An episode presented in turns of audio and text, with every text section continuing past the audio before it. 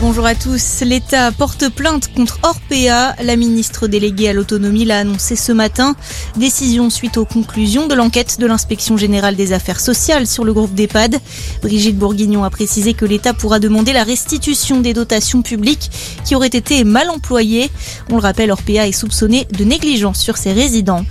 À la une de l'actualité également, la guerre en Ukraine. La situation humanitaire est de plus en plus alarmante, notamment à Mariupol. La France, la Grèce et la Turquie vont mener une opération d'évacuation d'urgence dans la ville. Emmanuel Macron l'a annoncé hier soir au terme d'un sommet européen à Bruxelles.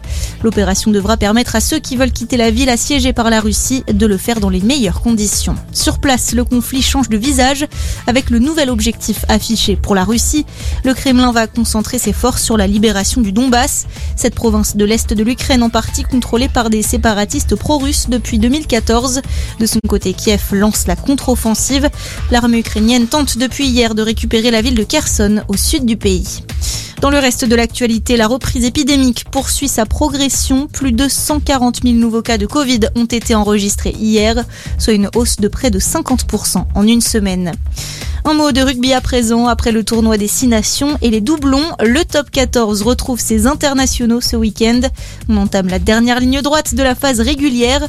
La 21e journée débute avec Toulon-Clermont à 15h. À 17h, Pau-Perpignan, le leader Montpellier accueille Biarritz et le choc entre La Rochelle et le Racing.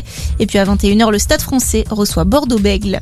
Et puis 70 000 spectateurs, le beau bilan du festival Sérimania.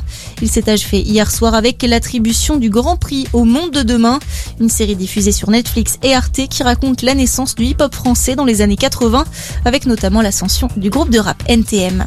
On se retrouve très vite pour un nouveau point d'actu. Très belle journée à tous.